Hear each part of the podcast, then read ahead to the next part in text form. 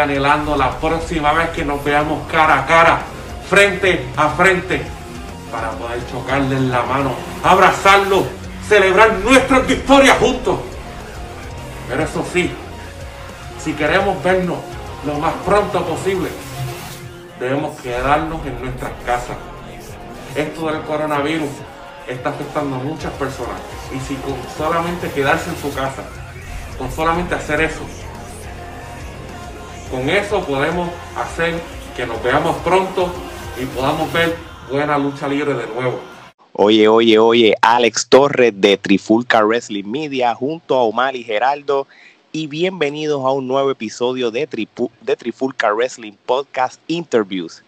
En este episodio tenemos un invitado muy especial porque es el campeón de acción vibrante de la CWA, The Real OB. Bienvenido, bienvenido. Bienvenido. Gracias por tenerme en el programa.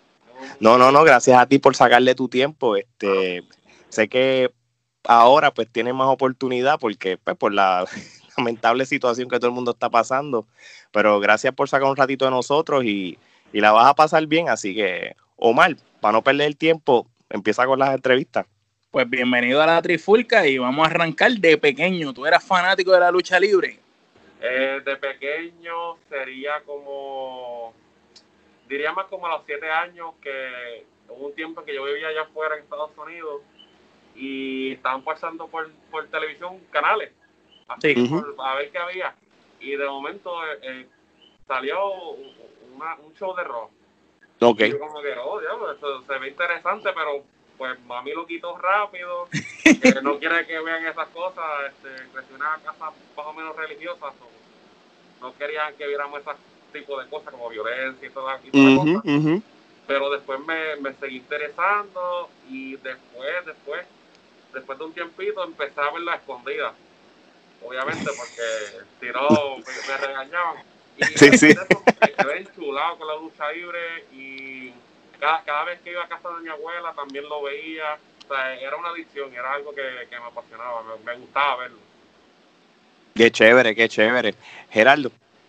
Siguiendo en esa misma línea, entonces, este, ¿qué producto, qué empresas eh, consumías o veías cuando estabas creciendo, no? Eh, en verdad, en verdad, yo lo que veía era WWE, no tuve chance de, ver lucha libre puertorriqueña, eh, ya que pues tenía cables o no podía como que, no, tenía como ese interés de ver lucha libre puertorriqueña y me arrepiento mucho de, con demasiado no haber visto lucha libre puertorriqueña porque, bueno, pues la, de las mejores lucha libres que han habido en el mundo, en mi opinión. Y en verdad lo que he visto por ahora, pues cuando chiquito es WWE, pero iba creciendo y vi otros estilos de lucha como mexicano, eh, japonés, eh, United Kingdom también. Ok. Ese tipo de, de, lucha. Ok, ok. So, entonces, como tú nos estabas diciendo, tú, tú llegaste a vivir entonces a los Estados Unidos, ¿verdad? Eso que me dijiste al principio. entonces, pues, ok. Cuando volviste a, o cuando fuiste a Puerto Rico a vivir, este, llegaste a, antes de, tomar la carrera de luchador, ¿empezaste a ir a, carteleras de, las promociones de Puerto Rico? No, también porque mi familia no, claro. no estaba por, por, ver esas cosas, pero siempre quise ir a uno, incluso cuando estaba en la escuela aquí en Puerto Rico, cuando vivía por hormiguero, eh, me dieron un ticket de cortesía para ir a una de las carteleras de WWC, si no me equivoco. Sí. Y, pues no, no, no fui por, sí, por lo que dijiste. Sí, sí, por, lo, por la situación familiar. Exacto. Ya lo que es difícil que tengas ese ticket y dices, ¡ay, qué chavienda, no puedo ir!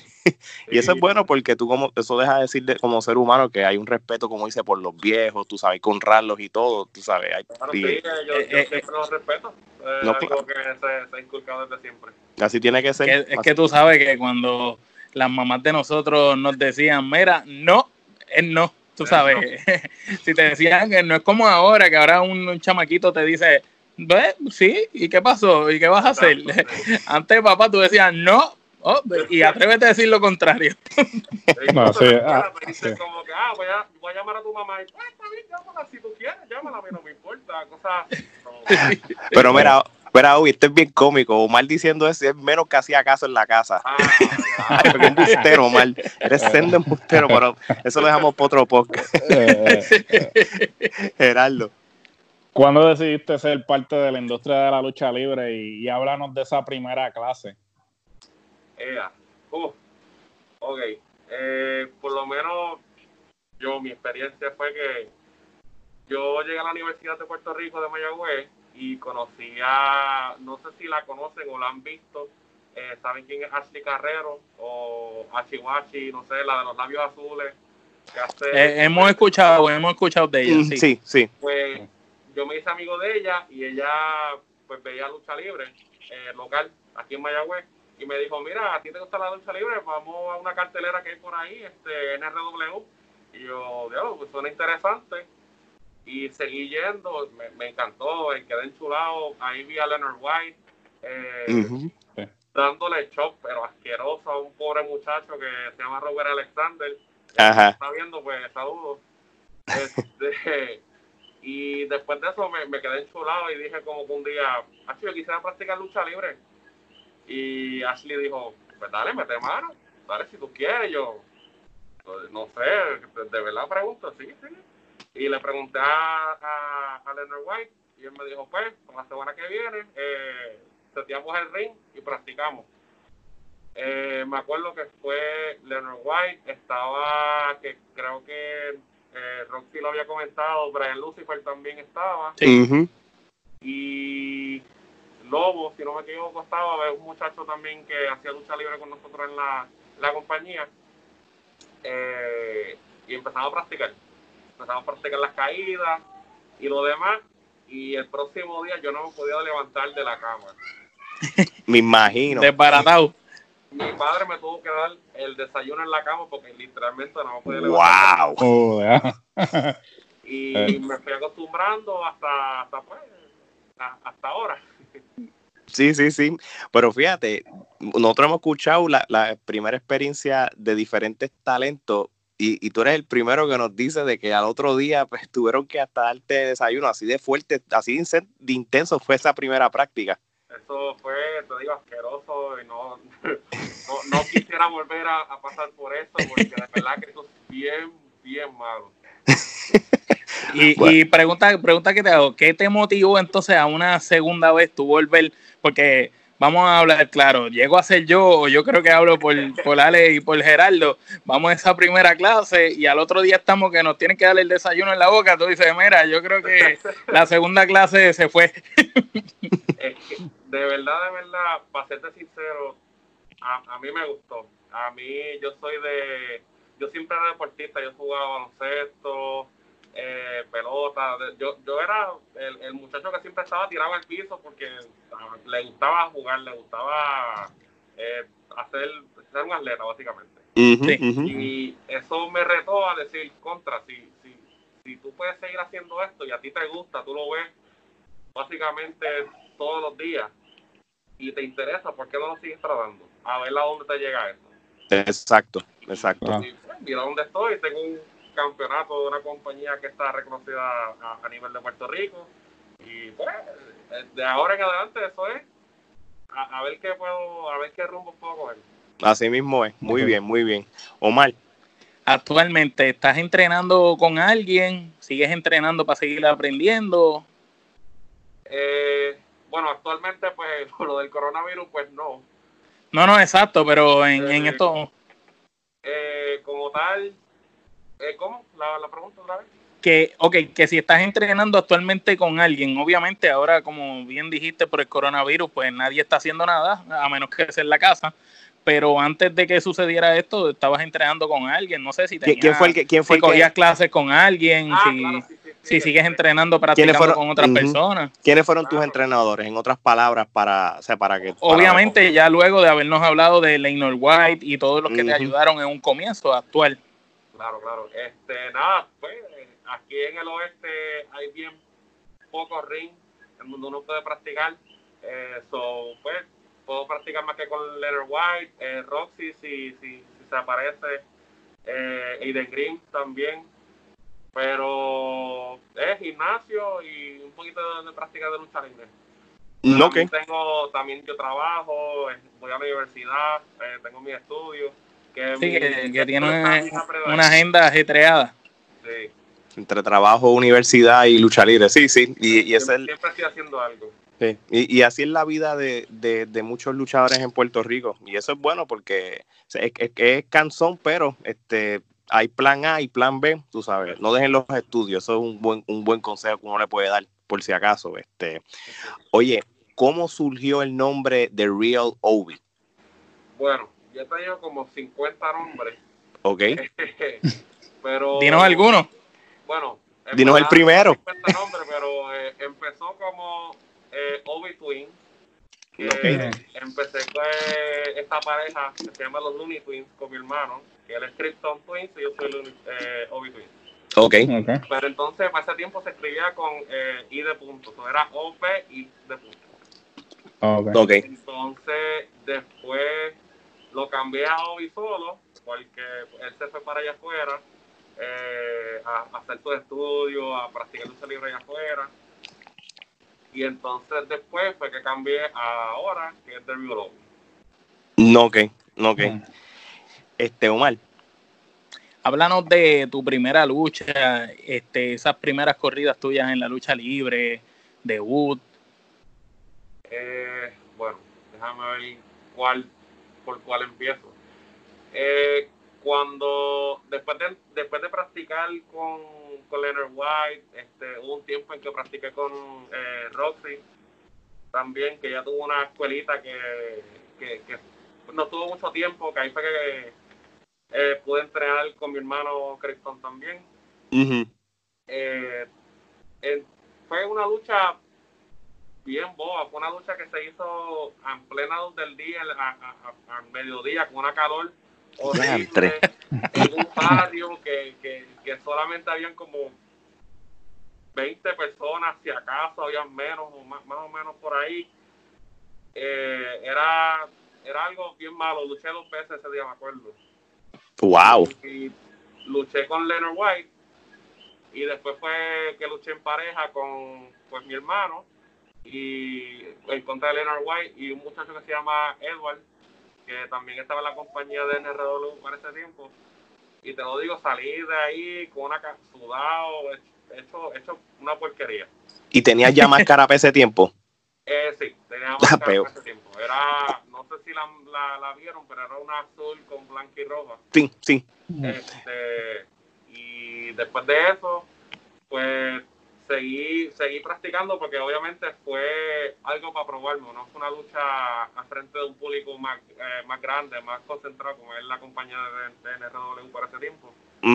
Y después de unos meses, no, después de un mes, si no me equivoco, este, para agosto fue que luché con A.L. Daniel, que no sé si han escuchado de él también. Este, él también fue, no, no diría que fue mi maestro, pero me enseñó un par de cositas cuando estaba en la, enseñando en la escuela de Roxy también.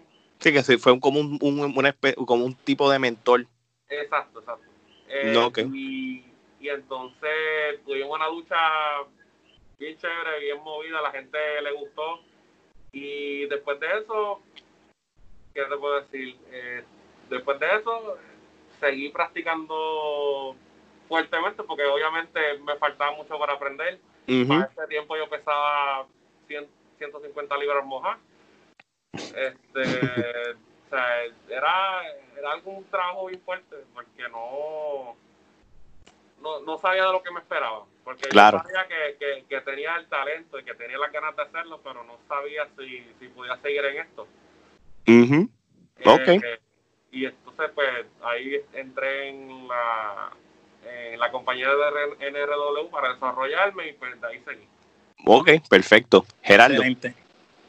Eh, háblanos de tu debut en la CWA, cómo comienzas a ser parte de los On-Traditionals y cómo ha sido tu corrida con el campeonato Acción Vibrante. Uf, este, pues, son tres preguntas en uno. La Ah, primera es tu debut en CWA. Tu debut en CWA, sí. ok, En CWA, yo empecé con, con mi pareja, el Unitwin, eh, que, que fue con Cristón. Y fue básicamente para probar, porque entramos al Victor Memorial Cup. Ok. Y, ahí este, luchamos contra los apostadores y fue una buena, buena, una excelente lucha, diría yo, para aquel tiempo, para cuando yo estaba empezando. Ok. A todas estas, eso fue después de un año de haber luchado. O sea, no, no mm. fue que pasaron tres, cuatro años, fue una, un año después de haber empezado la compañía NRW. Eh, Rocky Ocean sí. me dio, tuvo una breve rivalidad con él y me dijo como que te voy a traer para, para lugar. Me llevó para allá con mi hermano Cristón, tuvimos par de meses luchando para ver si nos podían dar los campeonatos en pareja de la CWA. Lamentablemente no se dio. Eh, y pues por razones de, eh, de mi hermano que se tuvo que ir para allá afuera para seguir su estudio, pues me tuve que ir también de la compañía y pues seguir mi rumbo en otro lado, porque no, como no tenía transportación para ese tiempo, eh, vengo a tener carro hace un año, hace un año atrás. Ok. Eh, pues tuve, tuve, que cortar la, eh, la cortar la, la carrera CWA. No sí. cortar porque fue más como posponer. Ajá, posponer. Un atalón eh, por el momento, ¿no? Estuvo un tiempo después en eh, en JWP. Hmm. Eh, después fui a la liga y después fue que llegué a la CWA de nuevo. No, fui a la, perdóname, fui a. Después fui a la CWA, que aparecí con, con el uniforme negro y gris. Que lo vi también, lo vi en las redes. Y entonces me pasó pues unos problemas ahí que no, no, no lo voy a contar ahora. No, tranquilo. Pero pasaron unos problemitas ahí, y entonces me fui a la liga y después volví para la lugar. No, que, oye, y esa experiencia en la liga tuya, cuéntanos, ¿cómo, cómo fue el, el, que tú pudieras formar parte de la liga? Eh, la liga fue que algo que yo siempre quería hacer, que me, me, me, me gusta el, el, el ambiente dentro del ring el público es algo que te digo que, tú entras por, por sales del camerino y algo que te cambia. Te, da la energía de seguir. Si tú estás depresivo o lo que sea, te lo, te lo digo, a, mí la primera vez que yo salí de, eh, en, la, en la WWL, yo estaba nervioso. yo no sabía ni, que, ni, cómo me iban a, a, recibir. Y los del team de la WWL eh, se pusieron de pie, empezaron a aplaudir y ahí dije como que contra, este, este, este ambiente me gusta, la, la, gente me gusta lo que hago, la gente me sigue. Y pues estuve un tiempito ahí, estuve en verdad diría tres meses, pero fueron dos carteras que yo asistí, luché dos veces y después me fui para la CWA. Ok, ok, perfecto. Este, Gerardo, repite entonces la segunda pregunta. La segunda pregunta es cómo comienzas a ser parte de los On-Traditionals. Ok. Bueno, pues yo y Roxy tenemos una amistad de hace unos años atrás, diría cuatro a cinco.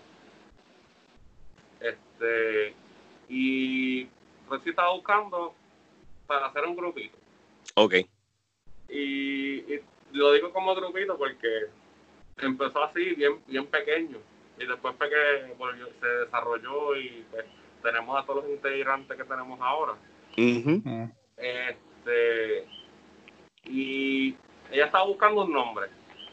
Y yo, bueno, no sé, yo no soy bueno con los nombres, a mí no me pregunten.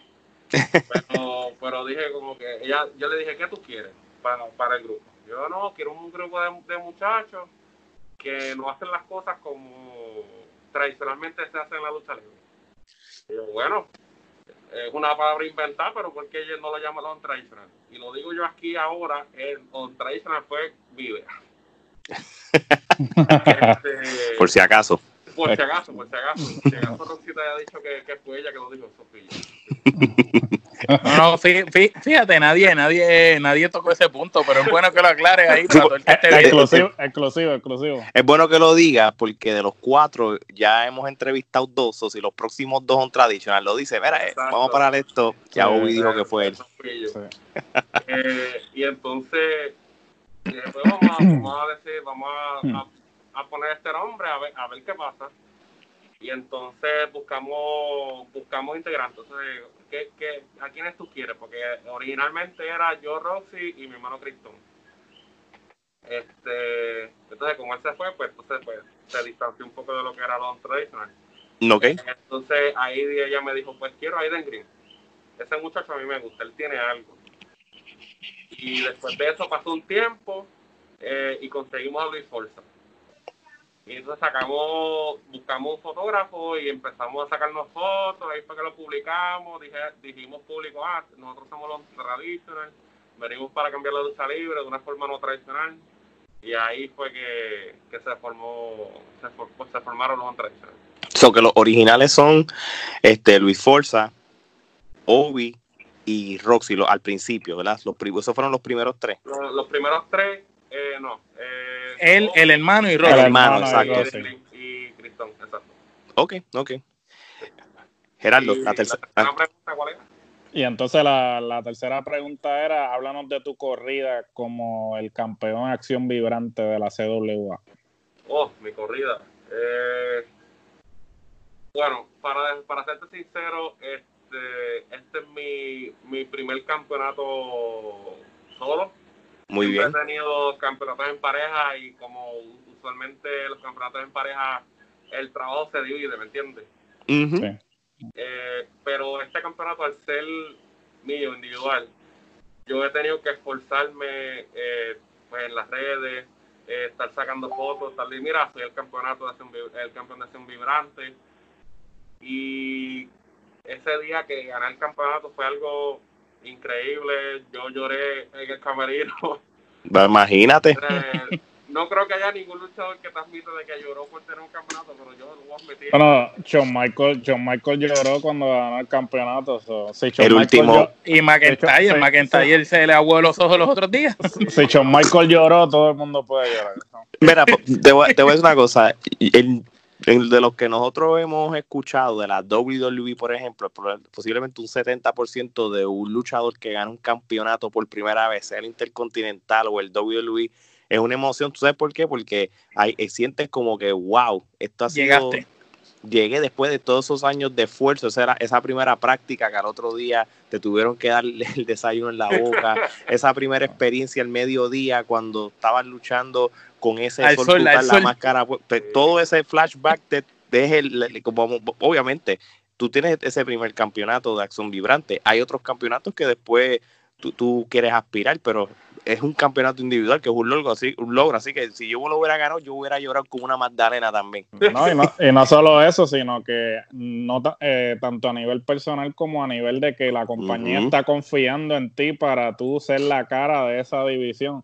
Eh, es, más bien, es el respeto que te, están, te está dando esa compañía de decir, ah, tú eres la persona indicada para llevar la división en este momento. Y es algo que muchos luchadores no saben. Eh, al tú tener el campeonato, tú estás representando la compañía. Claro que sí, claro, que sí. Representar la compañía bien, no va a ser una porquería arriba, ¿me entiendes? Sí, no, no, Exacto. Eh, ellos, te están ellos te están otorgando este el título porque están considerando que, que tú vales la pena para llevar esos zapatos y representar ese lugar y llevar el nombre de la división, como dijo Gerardo, más hacia arriba. Y entonces tú ahora tienes una presión encima también porque tienes que quedar bien, no solo por ti, porque es tu trabajo, sino es porque la empresa y porque hay muchos ojos mirando.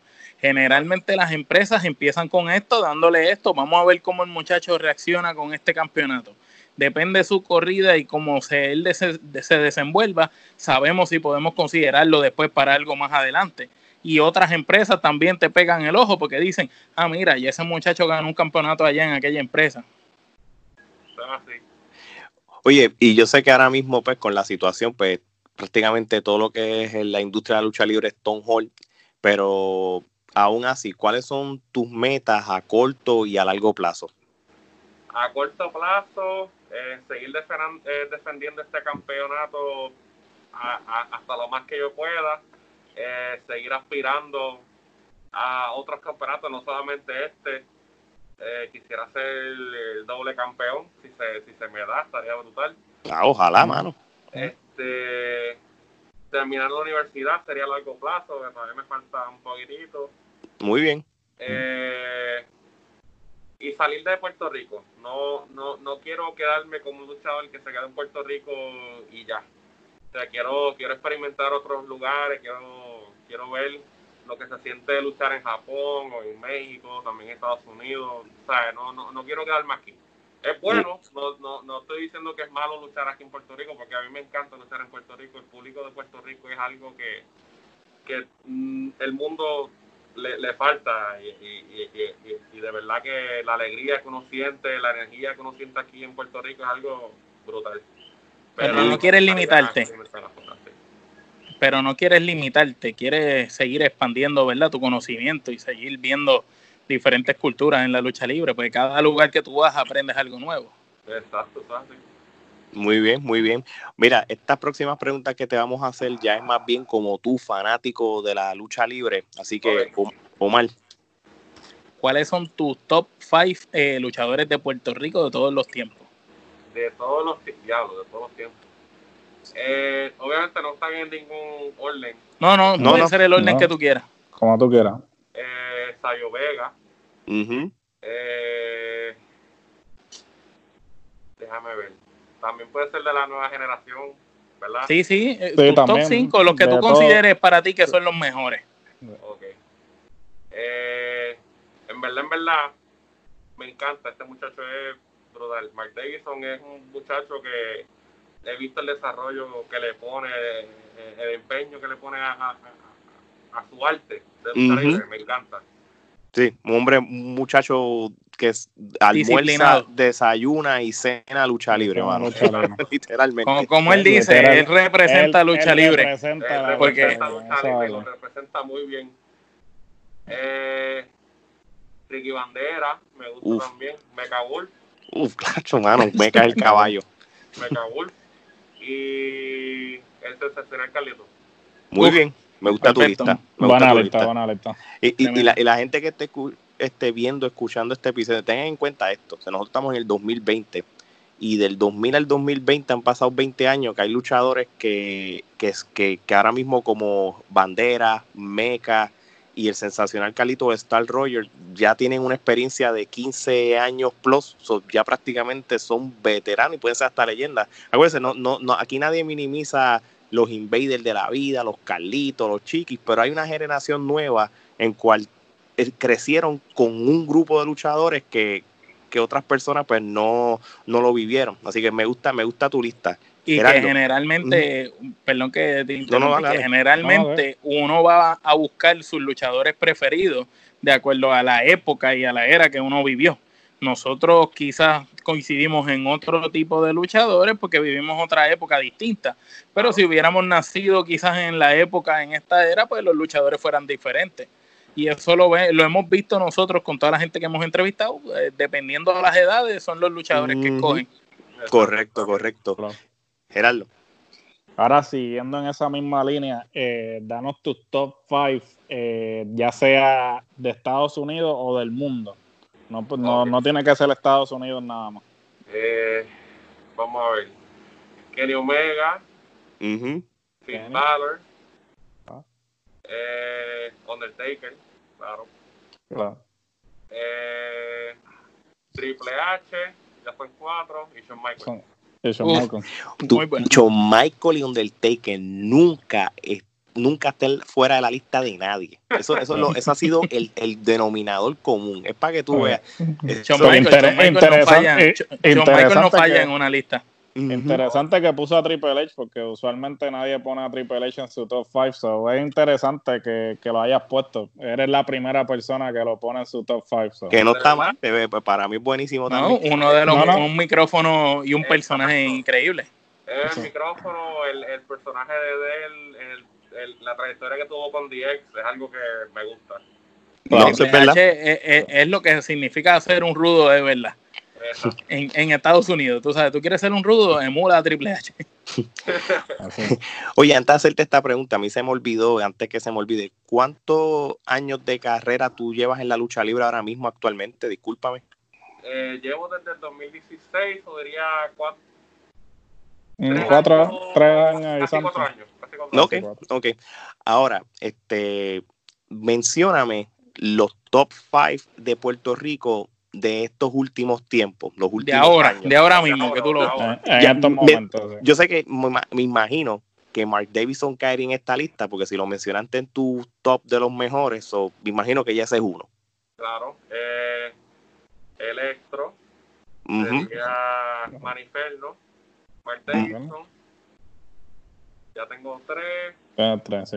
Eh, los Boys, los de West Side Mafia. De West Side Mafia.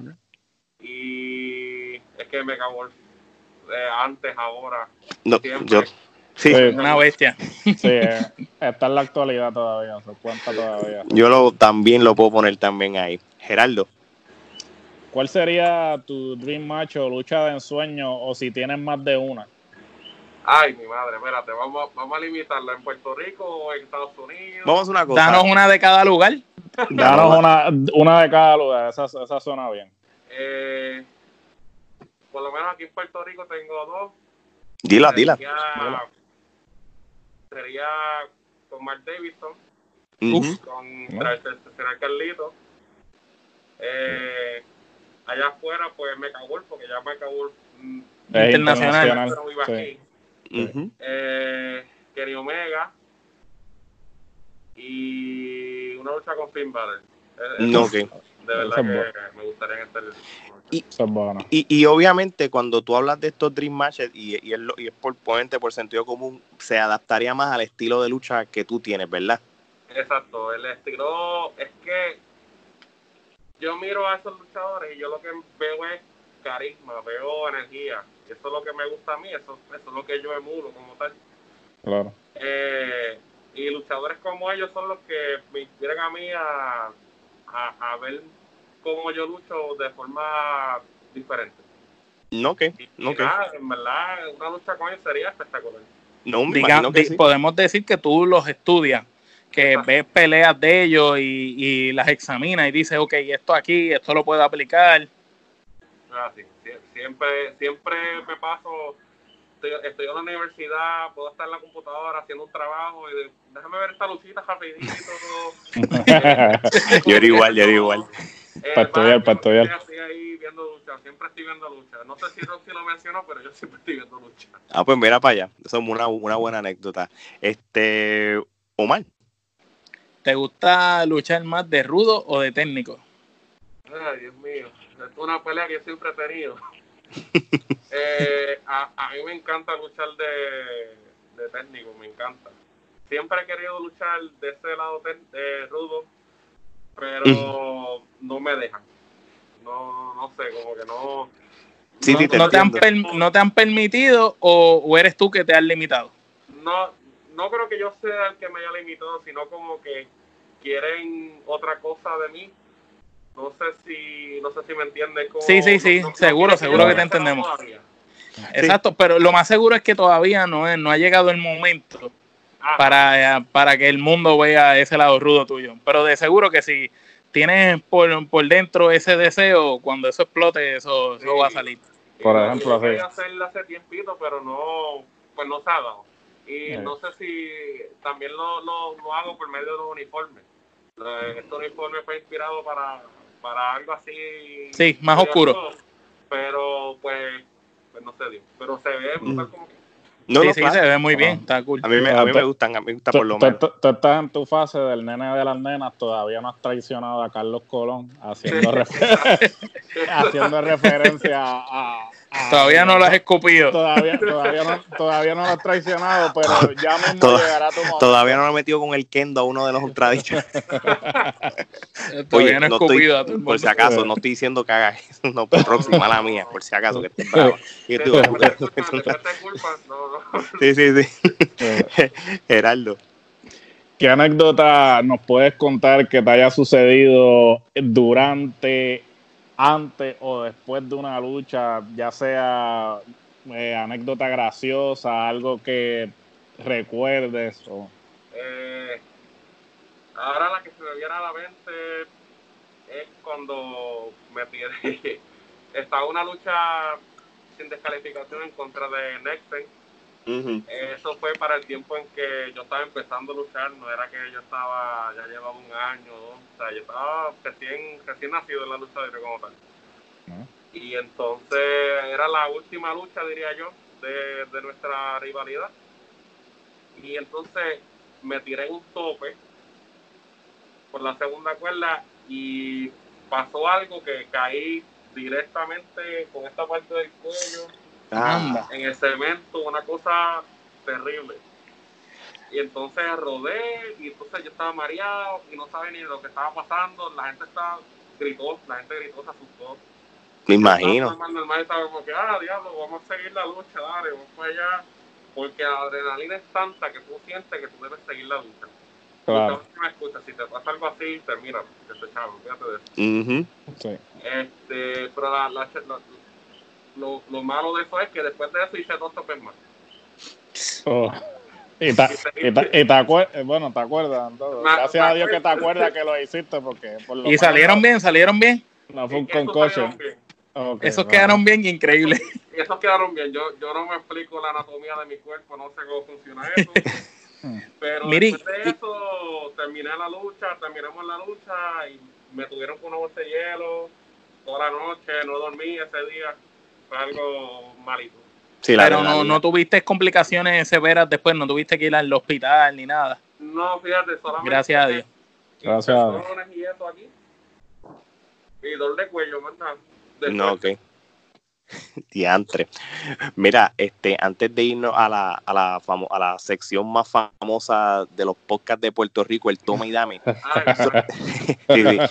Te, te iba a preguntar, ¿tú te visualizas este, luchando sin máscara en algún momento de tu carrera o, o, o tú, o eso es algo que realmente tú quieres este, seguirlo como parte de ti? bueno, si hay chavo, me la quito. por, chavo, por chavo baila el mono, por chavo No, baila. Pues chavo hasta Piero se la quitó. Eh, no sé, es algo que lo he pensado demasiado y he hablado mucho con Roxy de esto, pero después de un tiempo yo yo yo me la he querido quitar cuando empecé. Cuando empecé yo eso era, mala, quiero, me la quiero quitar, quiero ser rudo cuando me la quite, bla, bla, bla. Pero lo, lo pensé mucho y dije, ¿por qué quitarte la máscara? ¿Sabes cuántos luchadores no, respet- no, no es que no respetan la máscara, pero se quitan la máscara después de un tiempo y, y- y no se queda con esa esencia que es la máscara, que es lo que lo hicieron a ellos. claro. Y, y yo siento que, bueno, no sé qué pasará en el camino, pero yo siento que por lo menos en Puerto Rico yo quisiera quedarme con la máscara y no quitármela. Eh, siento que es algo que me identifica, es algo que, que me gusta, a los, los niños les gusta. Eh, Ujú. fanático le, le encanta cuando hago los uniformes locos que hago, como, como este. Lo- No, no, claro. Porque yo, no, yo no los coso, pero lo, o sea, los dibujo y, hago una idea y y se la envío al, a Silver Kid. Este, pero yo siento que por ahora no, no, no quisiera quitarme la máscara. No, no, está bien. Y muy, muy buena respuesta, en verdad. De verdad que sí. Gerardo, ahora sí. Eh, Ah. Perdón, antes, antes que vaya, Gerardo, que vamos- quiero vamos hacerle una pregunta. Hablando de eso de los uniformes y las máscaras, dijiste Claro. ahí un comentario como que tú diseñas tus mismos uniformes. Este, explícanos en qué tú te basas para crear ese diseño, tanto del atuendo como la careta, porque no son muchos luchadores que hoy en día tienen su uniforme tan jóvenes empezando, que se ve tan cool. ¿Y de dónde tú te inspiras? ¿Cómo haces eso? Bueno, como te dije, yo estudio lucha libre y me gusta ver los uniformes, además de las luchas. Y siempre, siempre veo, busco ideas de, de Ok. qué es lo que, que me inspira a hacer o qué quiero para el personaje para ese tiempo en específico con el, con el uniforme. Eh, a, a veces me da con hablar con Rox y le digo, mira, tengo una idea para un uniforme, ¿qué tal si hago esto y esto y esto? Y él me dice, pues ah, puedes hacerlo de esta forma y hablamos de eso. Entonces, mm, trato de dibujarlo, ¿no? No es que yo no, yo no soy un artista, porque yo no sé. No, no, claro, claro. Como un boceto. Exacto, un boceto, tengo una ideita y pues de ahí sale. El primer uniforme, no, el, el, segundo, perdóname, es el color vino con oro. Sí. Eso lo, me lo inspiré de, de Will Ospreay, que Will Ospreay tiene como una banderita en la cintura y de que, ah, algo con, esa, con esas cositas. Y de ahí, y ahí, de ahí saqué. Ah, perfecto, eso está chévere, interesante. Interesante. Y, y la máscara, este, vi que en una de las fotos había una máscara que los ojos eran destapados y ya ahora tapados. También ha sido para seguir cambiando poco a poco el carácter.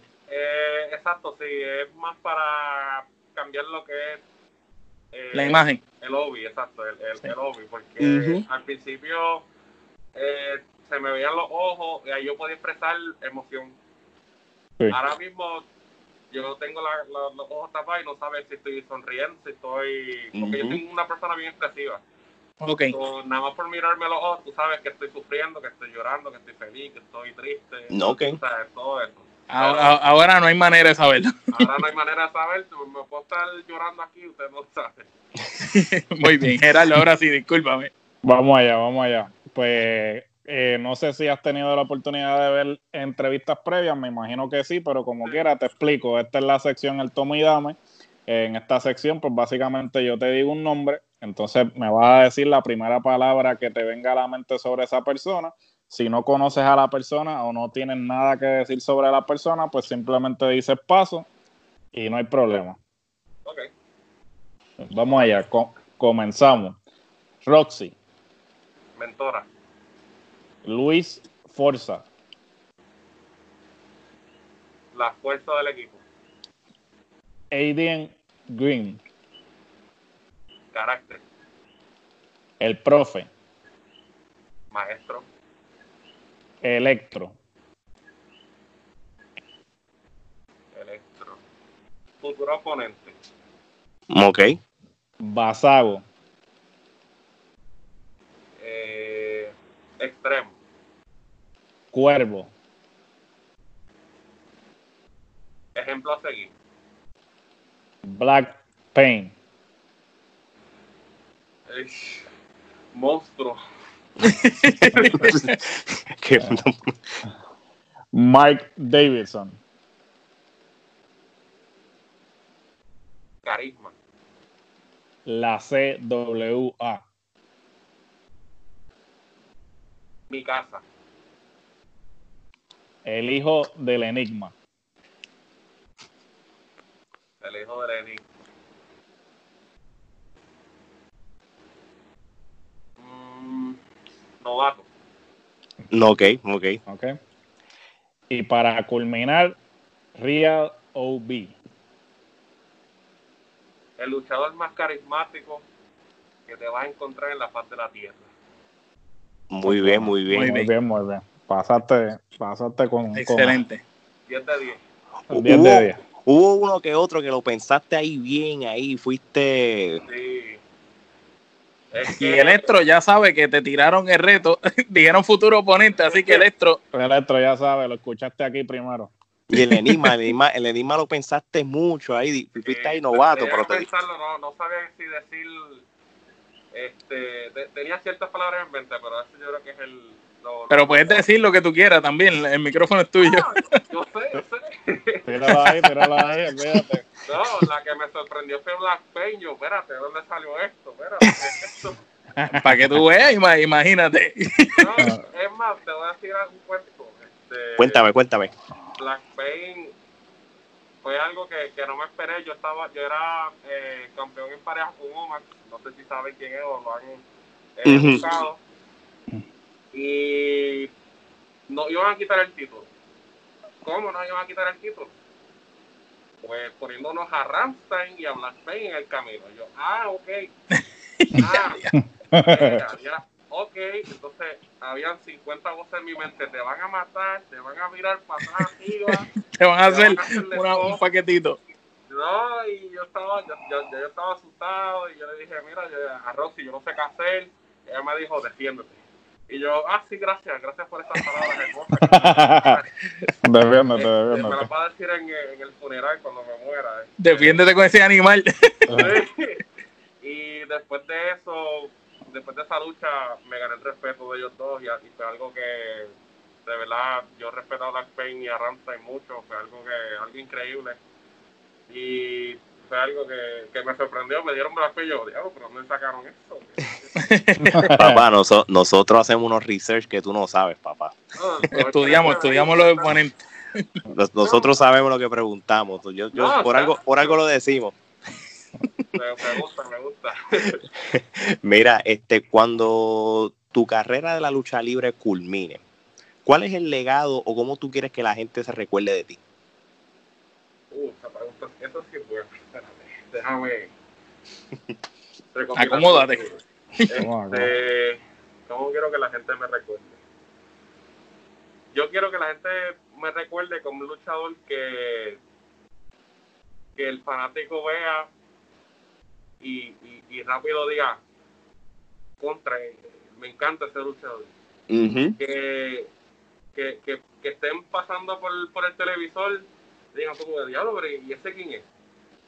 O sea, quiero, quiero ser recordado como un luchador que, que, que, que, que- que hace que la gente vibre en su asiento, que la gente Ujú. eh, se emocione al, a- al yo salir de, la, de las cortinas. eh. Yo, yo quisiera ser como, no Undertaker o algo, pero quisiera ser el, el, el próximo Reload. Muy bien. No, claro, que tú tienes ya ese, eh, como tú le llamas, ese uniforme de que una vez tú sabes la cortina, que, que es tan llamativo lo que el diseño, que ya la gente te identifica. Obi, ¿quién no se va a acordar de esa ropa, de ese uniforme, de ese... ¿no? Y, y que ahí tiene el mercadeo perfecto, porque las caretas a los nenes les encantan. La. Las caretas, los diseños de las camisas, eh, que tengo uno por ahí también, que una muchacha, Nicole, si lo están viendo live también, eh, ella me lo diseñó y una cami- para, para hacer una camisa brutal. O sea, ya, ya la tengo en mente y el color de la camisa y todo. Eh, todavía no, no, no sé cuándo lo voy a hacer, pues después de que se acabe esto. Pero No. quiero ser un- una persona mercadeable, ¿me entiendes? Algo, algo así. No, que ahora mismo en la, en la CWA, ¿cuántos luchadores este, este, usan máscara? Eh, déjame ver. Yo creo que nadie, más que el hijo del Enigma. Yo, No, ok. más nadie, más nadie, yo. Esos dos nada más. Pero tú eres el original de la CWA usando máscara. Exacto, sí. Exacto. No, ok, no, ok, ok. Bueno, este, vamos entonces para la última pregunta y se la dejo mal. ¿Qué consejo tú le das a todo aquel que desea ser luchador, pero que le tiene miedo al fracaso porque dice, espérate, esto es muy difícil y se cohíbe? ¿Qué consejo tú le das? Bueno, el fracaso siempre va a estar. No, no porque salga algo mal o, o- o una movida no te salió bien o la lucha no fue la mejor, no significa que no sirve, no significa que no puedes hacer mejor que eso. Para eso existen las prácticas. Practica, sigue desarrollándote, estudia lucha libre. Eh, y si es lo que te apasiona, te, te, te va a gustar el camino que, que, que- que esto, que, que esto sigue y no hay mejor consejo que si fallas, te caes al piso, te vuelves y te levantas. Sencillo. Muy bien. Muy bien, muy bien. Gracias. Este, antes de cerrar el episodio y te damos las gracias por sacar el tiempo con nosotros, en- que yo sé que, o sea, que mm, bajo estas circunstancias, pues estás un poquito más flexible. Di, este, dinos todas tus redes sociales, por favor. Ah, claro. Eh, Facebook, Real Ovi. En Instagram, eh, Real Ovi Wrestler. Y en Twitter, Real Ovi Wrestler también. Muy bien, muy bien. Muy bien. Omar, la- las redes de nosotros. Pues mi gente, recuerden seguir a la Trifulca Wrestling Media en YouTube, en Instagram, en Twitter y en Facebook. Todavía estamos como la Trifulca Wrestling Podcast. No nos han querido cambiar el nombre, mi gente, pero eso viene por ahí. Y en todas las plataformas de audio disponibles puedes escuchar estas entrevistas. Si no las quieres ver en YouTube, las puedes escuchar. Estamos en Apple Podcast, estamos en todas las demás que pueden existir, desde Spotify y también Tuning Radio y todo lo que tú quieras. Donde quiera que haya una aplicación para escuchar podcast, ahí está la Trifulca Wrestling Podcast, bajo el nombre nuevo que es Trifulca Wrestling Media. Muy bien, muy bien. Bueno, pues otra vez, este, gracias por, sacar un ratito por nosotros, Real Ovi, el campeón acción vibrante de la CWA. Si lo quieren, si quieren ver luchas de él, vayan a la página de la CWA, el canal que está en YouTube, en el Facebook, y quieren más información también en su Instagram. Así que de parte de Alex, Omar, Geraldo y The Real Ovi, esto es hasta la próxima. Gracias. Adiós.